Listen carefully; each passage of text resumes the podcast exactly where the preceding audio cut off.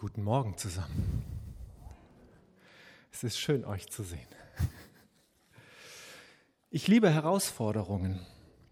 Daher habe ich mich der Herausforderung gestellt, am heutigen Israel-Sonntag über Israel predigen zu wollen. Ausgehend von der Bibel über Israel zu predigen, heißt nicht weniger als über die gesamte Bibel zu predigen. Von daher äh, hoffe ich, ihr habt heute nichts mehr vor. Es könnte ein bisschen länger dauern. Darüber hinaus kann ich beim Thema Israel auch die jüngere Geschichte, also die Zeit nach den biblischen Berichten, nicht völlig ausblenden. Also die Vertreibung, der Holocaust, ähm, die Wiedergründung des Staates und bis heute die Konflikte in und um Israel herum. Also ihr merkt schon, es wird kompliziert und es wird groß und viel. Eine 20-minütige Predigt über Israel kann ich nicht halten. Das übersteigt meine Möglichkeiten, mein Wissen, aber eben auch einfach die Fülle an Informationen. Deswegen habe ich irgendwann gesagt, nein, ich kann doch nicht über Israel predigen, ich muss mir ein neues Thema suchen und habe mein Lieblingsthema dann ausgewählt, nämlich das Thema Gotteskindschaft. Und darum soll es heute auch gehen, aber dann habe ich in Bibel mal nachgelesen, was finden wir so alles über Gotteskindschaft und bin auf die Textstellen gestoßen, die wir heute jetzt in diesem Gottesdienst zum größten Teil schon gehört haben, nämlich die Kapitel 8 und 10 im Römerbrief. Und oh Schreck, worum geht es da? Ja, um Gotteskindschaft, aber nicht nur, ähm, vor allem geht es um Israel. Und damit war ich wieder da, wo ich eigentlich nicht hin wollte. Also ich werde doch über Israel äh, predigen. Ähm, ein Gutes hat es, wenn man so an seine Grenzen stößt und merkt, dass man irgendwie überfordert ist. Das lässt einen bescheiden werden und ähm, hilft einen, ja, sich nicht zu überheben. Apropos Überheblichkeit. Ich glaube, dass das Verhältnis zwischen Juden und Christen häufig durch Überheblichkeit geprägt ist. Und zwar von beiden Seiten. Schaue ich mir die, das Denken der Juden an, in ihrem Wissen darum, Volk Gottes zu sein, erwählt zu sein von Gott, ist häufig das Denken, dass daneben kein Platz mehr ist für einen anderen, einen neuen Bund. Also dass jemand, der nicht Jude ist, in den Himmel kommen könnte, scheint für viele da ausgeschlossen. Auf der anderen Seite, auch von uns christlicher Seite, ist da nicht selten Überheblichkeit. Wir als die Braut Christi, die Erwählten durch Jesus, ja, da ist kein Platz mehr für einen Juden. Kann ein Jude in den Himmel kommen? Also nicht ein an Jesus sondern ein überzeugter Jude. Kann der auch in den Himmel kommen? Wir denken, legen das oft, nee, das kann nicht sein, Jesus alleine. Auch da könnte so eine gewisse Überheblichkeit eine Rolle spielen.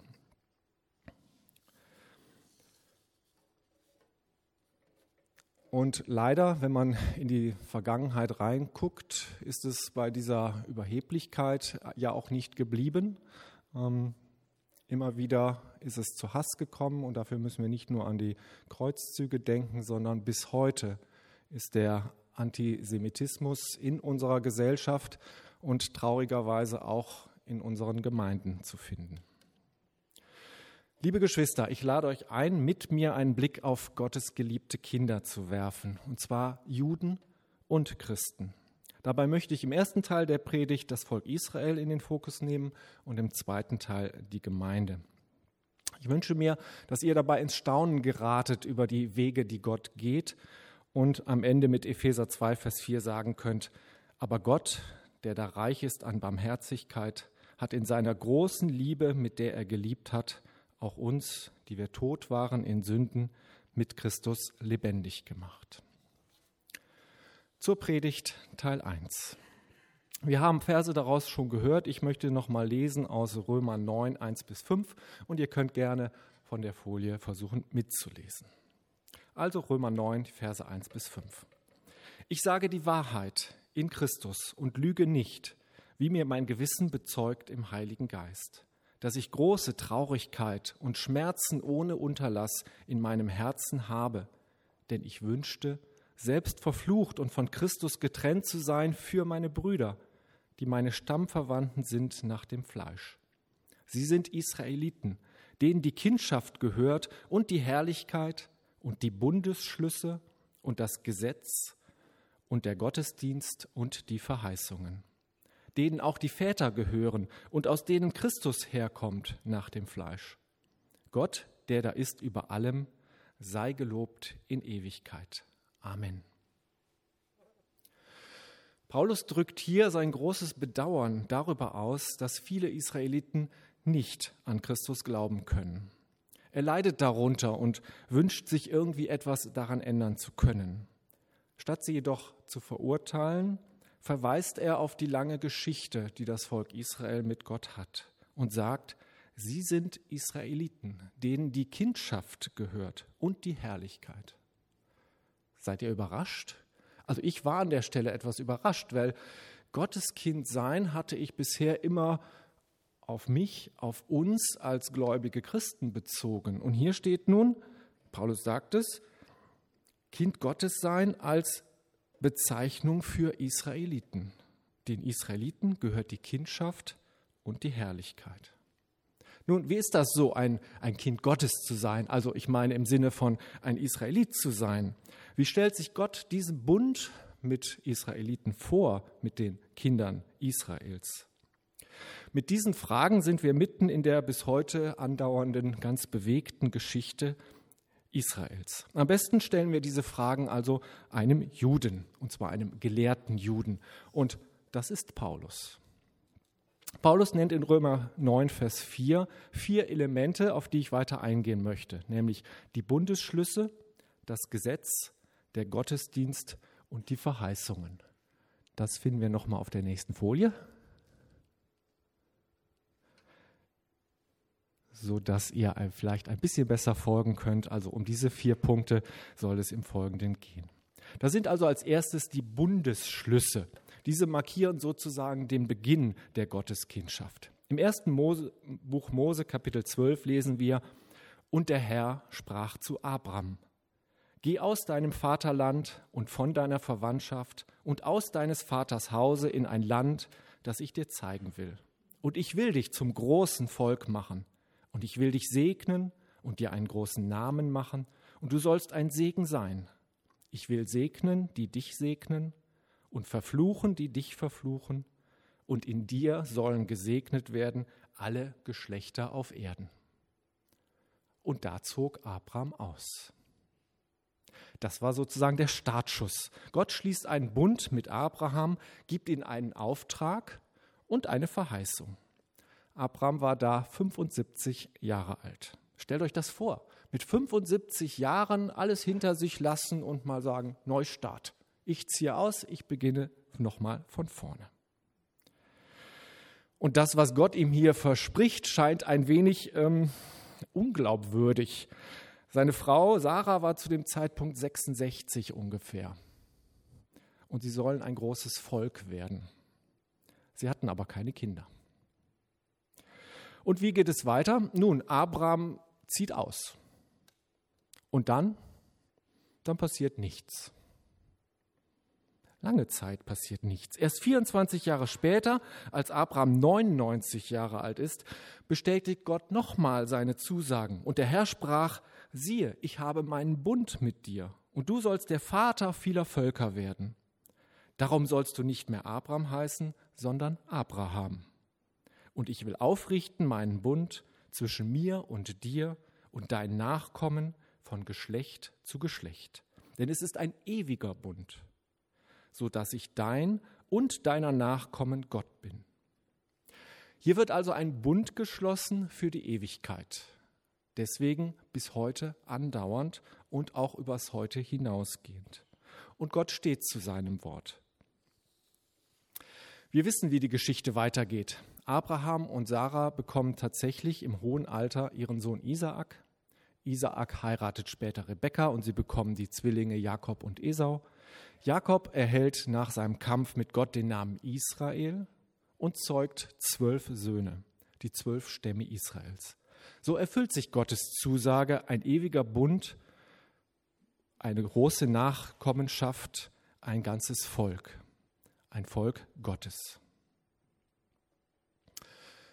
Das zweite wesentliche Element der Gotteskindschaft Israels ist das Gesetz.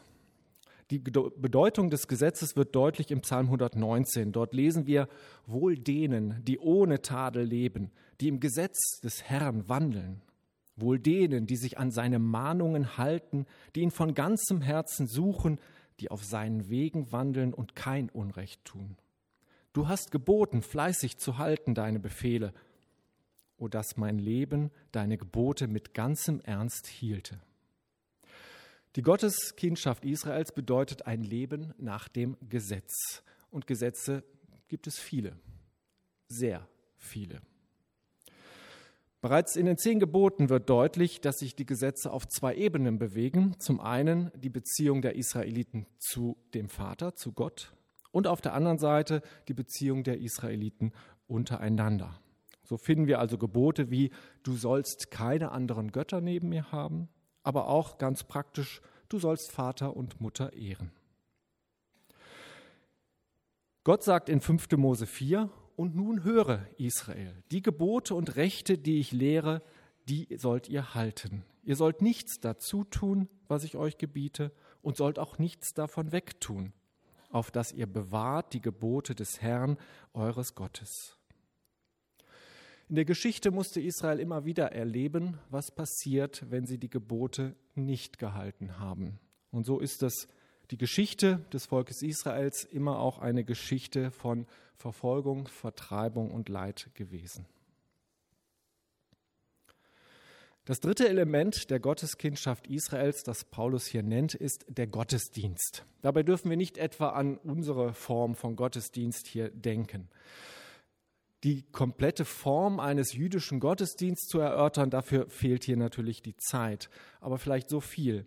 Neben dem Lob Gottes, was ja auch in uns, unserem Gottesdienst ein zentrales Element ist, spielt die Einsicht in Verfehlungen, also die, das Bewusstmachen, dass man das Gesetz nicht gehalten hat, eine große Rolle.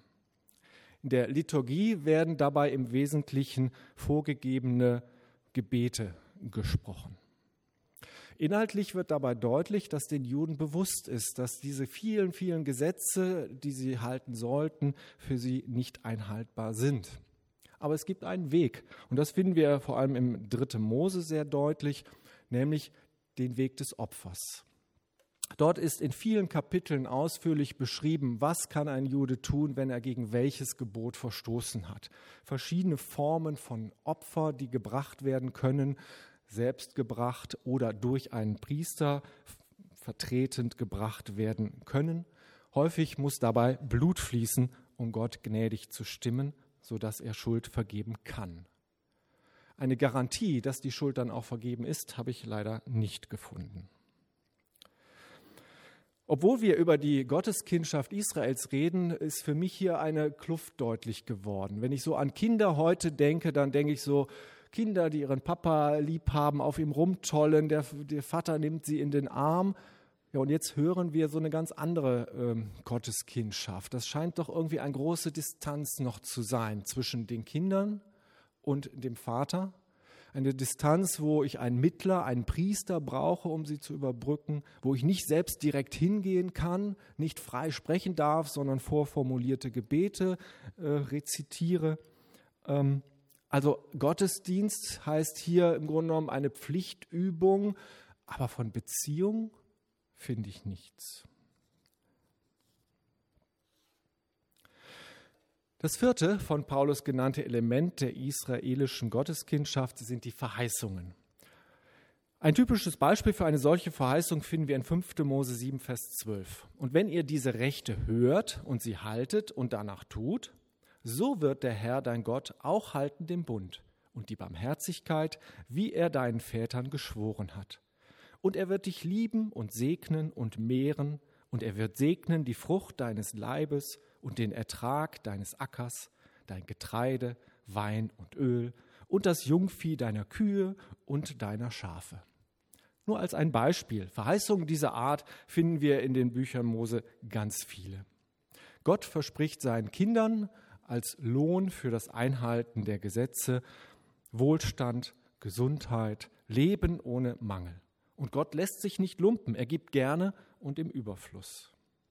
Diese Verheißungen, die wir dort lesen, klingen sehr verlockend und manchmal nehmen wir sie vielleicht auch gerne für uns in Anspruch. Doch wir sollten ein wenig vorsichtig dabei sein, ob diese Verheißungen tatsächlich für unser Leben gelten oder für das Volk Israel gemeint sind. Schaut man sich, in die, in, schaut man sich die Geschichte des Volkes Israel an, so könnten einem durchaus Zweifel an diesen Verheißungen kommen. Doch wir sollten uns nicht täuschen lassen. Gott steht zu seinen Zusagen bis in Ewigkeit. Und er hat sein Volk Israel, seine Kinder, nicht etwa fallen gelassen. Obwohl sie Jesus getötet haben, obwohl viele nicht an den Sohn Gottes glauben können, sie bleiben seine geliebten Kinder, denen die Herrlichkeit gehört, wie Paulus es ausdrückt. Eine Frage zum Abschluss, die vielleicht noch offen ist, ist die Frage nach dem Leben nach dem Tod. Wir haben gerade in den Verheißungen gehört, Wohlstand, Leben auf Erden. Aber was ist mit ewigem Leben nach dem Tod? Kommen Israeliten in den Himmel? So könnte man ganz einfach fragen. Nun, wir können darüber gerne mal sprechen, aber ich werde diese Frage hier nicht beantworten. Denn wer wäre ich, dass ich das beantworten könnte? Diese Entscheidung liegt allein bei Gott. Aber eins bin ich mir sicher, Gott steht zu seinen Verheißungen. Gott, der da ist über allem, sei gelobt in Ewigkeit. Amen. Könnt ihr noch? Gut. Predigt Teil 2. Natürlich kann ich über Gottes Kindschaft gar nicht anders reden, als auch unsere Beziehung in den Fokus zu nehmen. Und darum möchte ich im zweiten Teil aus Römer 8 lesen einige Verse.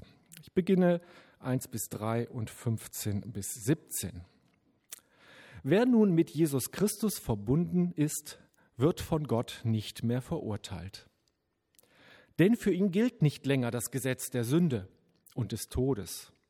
Es ist durch ein neues Gesetz aufgehoben, nämlich durch das Gesetz des Geistes Gottes, der durch Jesus Christus das Leben bringt. Wie ist es dazu gekommen? Das Gesetz konnte uns nicht helfen, so zu leben, wie es Gott gefällt. Es erwies sich als machtlos gegenüber unserer sündigen Natur. Deshalb sandte Gott seinen Sohn zu uns. Er wurde Mensch und war wie wir der Macht der Sünde ausgesetzt. An unserer Stelle nahm er Gottes Urteil über die Sünde auf sich und entmachtete sie dadurch. Und ab Vers 15, denn der Geist Gottes, den ihr empfangen habt, führt euch nicht in eine neue Sklaverei, in der ihr wieder Angst haben müsstet. Er hat uns vielmehr zu Gottes Söhnen und Töchtern gemacht. Jetzt können wir zu Gott kommen und zu ihm sagen, aber lieber Vater. Gottes Geist selbst gibt uns die innere Gewissheit, dass wir Gottes Kinder sind. Als seine Kinder aber sind wir gemeinsam mit Christus auch seine Erben. Paulus schreibt hier über ein neues Gesetz. Ein Gesetz, welches das alte aufhebt oder besser noch es erfüllt. Er bezeichnet dieses neue Gesetz als das Gesetz des Geistes Gottes. In Vers 3 fasst er dieses neue Gesetz zusammen. Deshalb sandte Gott seinen Sohn zu uns, an unserer Stelle nahm er Gottes Urteil über die Sünde auf sich und entmachtete sie dadurch. Das ist der Kern, der Kern der christlichen Botschaft, das Evangelium, der neue Bund. Also hat Gott die Welt geliebt, dass er seinen eigenen Sohn gab, damit alle, die an ihn glauben, nicht verloren bleiben, sondern das ewige Leben haben. Dieses neue Gesetz, dieser wissende Glaube, dieser Geist Gottes hat uns zu Kindern Gottes gemacht. Paulus macht deutlich, denen, die Gottes Geist haben, gehört die Kindschaft und die Herrlichkeit. Ich habe die Formulierung natürlich nicht zufällig gewählt. Kindschaft und Herrlichkeit, das waren auch die beiden Begriffe, die das Volk Israel umschrieben haben. Aber wie ist das nun so, ein ein Kind Gottes zu sein. Wie stellt sich Gott diesen neuen Bund zwischen ihm und seinen Kindern eigentlich vor? Was erwartet er von seinen Kindern, von uns, denen, die den Geist Gottes haben? Mit diesen Fragen sind wir mitten in der Geschichte der Kirche und noch mehr. Wir sind sogar mitten in der Geschichte deines Lebens, deiner Beziehung zu Gott. Vier Elemente dieser Gotteskindschaft möchte ich herausarbeiten. Zunächst die Entscheidung, dann die Nachfolge, die Vergebung und der Auftrag. Schauen wir uns diese vier Elemente etwas genauer an. Als erstes steht die Entscheidung. Die Entscheidung, sich von Gottes Geist regieren zu lassen. Das ist sozusagen der Startschuss, der Beginn der Gotteskindschaft. Also unsere Kindschaft ist nicht etwa geerbt, übernommen oder für alle Ewigkeit zugesprochen, sondern es beginnt bei uns mit der Entscheidung. In Johannes 3 sagt Jesus zu Nikodemus, es sei denn, dass jemand von neuem geboren werde, so kann er das Reich Gottes nicht sehen. Das heißt, es braucht einen, eine Neugeburt, einen neuen Beginn, eine neue Ausrichtung im Leben. Ein Moment, wo ich sage, Kehrtwende, Umkehr, Neustart. Es erinnert uns vielleicht ein bisschen an Abraham. Vielleicht waren deine Eltern Christen, sind immer in die Kirche gegangen, haben für dich gebetet. Das ist sehr wertvoll, aber es macht dich nicht zu einem Kind Gottes. Du gehörst nicht per Geburtsrecht zum Volk Gottes. In Johannes 1, Vers 12 und 13 steht, wie viele ihn aber aufnahmen, denen gab er Macht, Kinder Gottes zu werden, die an seinen Namen glauben, welche nicht von dem Geblüt, noch von dem Willen des Fleisches, noch von dem Willen eines Mannes, sondern von Gott geboren sind. Also es geht nicht um ein Geburtsrecht, um eine Vererbung, sondern darum, Jesus aufzunehmen, eine Entscheidung zu treffen für ihn. Glaube an den Herrn Jesus und seinen Opfertod am Kreuz. Nimm Jesus auf als Herrn deines Lebens und du erhältst die Gotteskindschaft. Hast du diese Entscheidung schon getroffen? Wenn nicht, kannst du sie heute treffen. Gott wartet darauf, dich als sein Kind in seine Arme zu schließen. Das war auch mein Startschuss in mein Leben als Christ. Und trotz mancher Zweifel, die ich seitdem hatte, ist mir eins geblieben, nämlich die Sicherheit, ein Kind Gottes zu sein, dem die Herrlichkeit gehört. Und das kann mir keiner nehmen. Ein zweiter ganz wesentlicher Aspekt der Gotteskindschaft ist die Vergebung. An der Gotteskindschaft des Volkes Israel habe ich eben schon ausgeführt, wie groß diese Trennung zwischen Gott und seinen Kindern dort deutlich wird.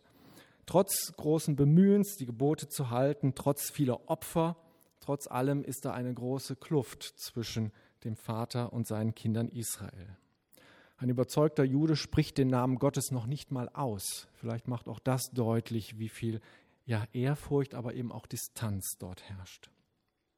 Wie ganz anders stellt sich dagegen die Gotteskindschaft dar, die vom Geist Gottes gespendet wird. Wir haben gelesen, wir können zu Gott kommen und rufen, Papa, lieber Papa. Stellt euch das vor.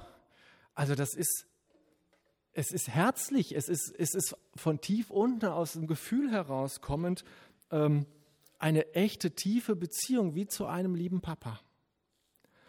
Nun, sind wir Christen bessere Kinder als die Kinder Israel? Ich glaube nicht. Aber unsere Schuld ist vollständig vergeben. In Römer 10, Vers 10 lesen wir, denn wenn man von Herzen glaubt, so wird man gerecht. Und in Micha 7, Vers 19 steht, er wird sich unser wieder erbarmen wird unsere Ungerechtigkeiten niedertreten und du wirst alle Sünden in die Tiefen des Meeres werfen. Aus der Sicht Gottes sind diese Sünden weg, wenn er auf uns schaut als jemanden, der im Geist Gottes lebt. Sie sind unwiederbringlich ausgelöscht, weil Jesus dafür gestorben ist. In Offenbarung sieht Johannes die Menge der Gläubigen als eine große Schar, die niemand zählen kann, aus allen Nationen, Stämmen und Sprachen, und sie stehen vor dem Thron Gottes und vor Jesus, dem Lamm, und sie tragen weiße Kleider, weiß, reingewaschen,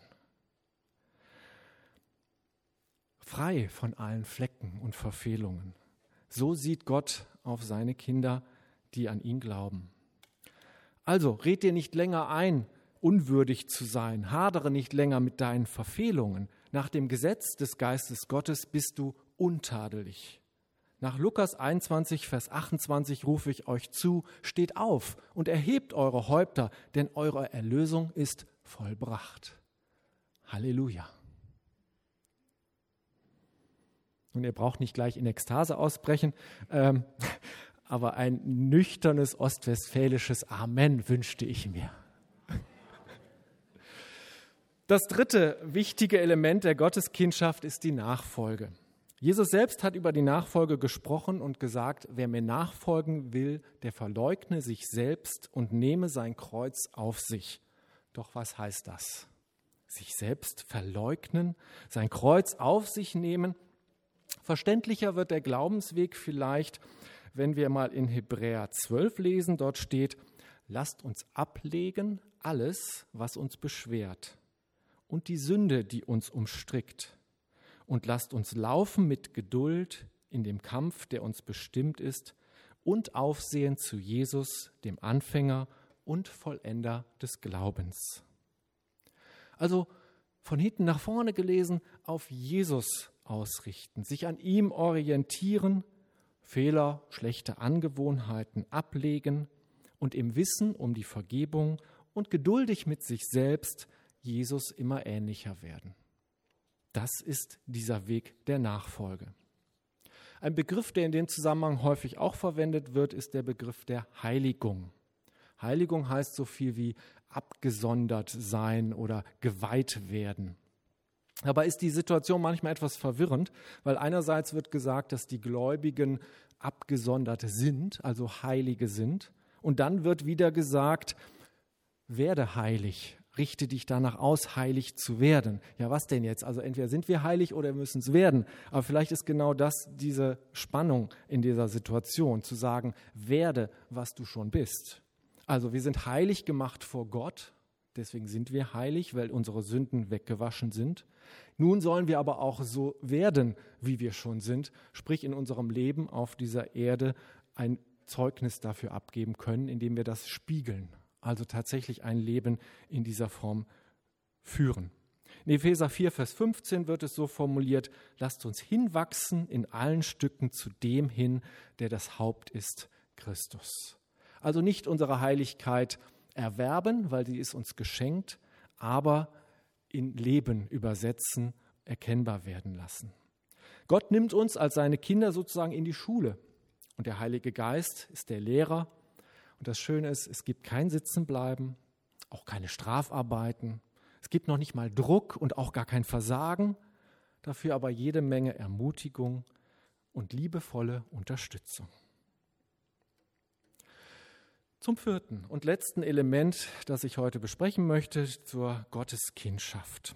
Und zwar der Auftrag. In Apostelgeschichte 1, Vers 8 lesen wir, ihr werdet die Kraft des Heiligen Geistes empfangen, der auf euch kommen wird, und ihr werdet meine Zeugen sein in Jerusalem und in ganz Judäa und Samarien und bis an das Ende der Erde. So ist es seit der Pfingstpredigt des Petrus bis heute auch geschehen. Gottes Kinder geben, angeleitet vom Heiligen Geist, Zeugnis ab über das, was Jesus getan hat.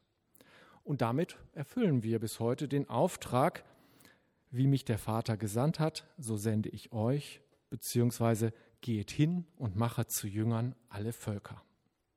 Nun, wie sieht dieses Zeugnisgeben konkret aus? Ist das so eine Pflichtübung nach dem Motto, Jesus hat uns geboten, wir müssen jetzt missionieren gehen? Also ähm, muss ich jetzt los. So, und jetzt stelle ich mich irgendwann in die Straßenecke und fange an, die Leute anzubrüllen, äh, anzusprechen äh, in Liebe. Ja, ja, es ist, ja, wie soll das konkret aussehen? Ähm, ich glaube, dass wir fast zwangsläufig Zeugen Jesu sind. Also dass es keine Pflichtübung oder besonderer großen Anstrengungen irgendwie bedarf. Ähm, weil ich denke, und hier steht auch, ihr werdet meine Zeugen sein. Also es ist nicht etwas, was ich erst schaffen muss, was mit Arbeit verbunden wäre, sondern etwas, was passiert.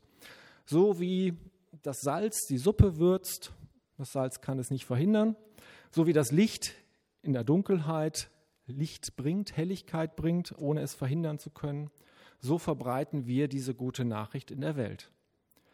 Oder wie Petrus es sagt, denn es ist uns unmöglich, von dem, was wir gesehen und gehört haben, nicht zu reden. Also wie ein Stein, der ins Wasser fällt und seine Kreise zieht, Ihr erinnert euch, ihr kennt wahrscheinlich auch dieses Lied. So breitet sich auch unser Zeugnis in der Welt aus. Was wir noch tun können, um gute Zeugen für Jesus zu sein, das habe ich bereits im dritten Punkt besprochen, nämlich ihm nachfolgen, ihm ähnlicher werden und so einfach noch mehr seine Herrlichkeit und seine Art zu leben und seine Liebe zu spiegeln und den Menschen in unserer Umgebung zu zeigen. Eine Frage ist auch hier noch offen geblieben, die Frage nach dem ewigen Leben werden alle Gläubigen aufgrund ihres Statuses als Kinder Gottes nach ihrem Tod ewig bei Gott sein? Ich möchte auch hier nicht anders antworten als beim Volk Israel. Wer bin ich, dass ich das zu entscheiden hätte? Diese Entscheidung liegt bei Gott allein. Sicher bin ich mir aber, dass Gott den Weg mit seiner Gemeinde zu einem guten Ende führen wird. Denn Gott steht zu seinem Wort und zu seinen Verheißungen. Aber Gott, der da reich ist an Barmherzigkeit, hat in seiner großen Liebe, mit der er uns geliebt hat, auch uns, die wir tot waren in Sünden, mit Christus lebendig gemacht. Amen.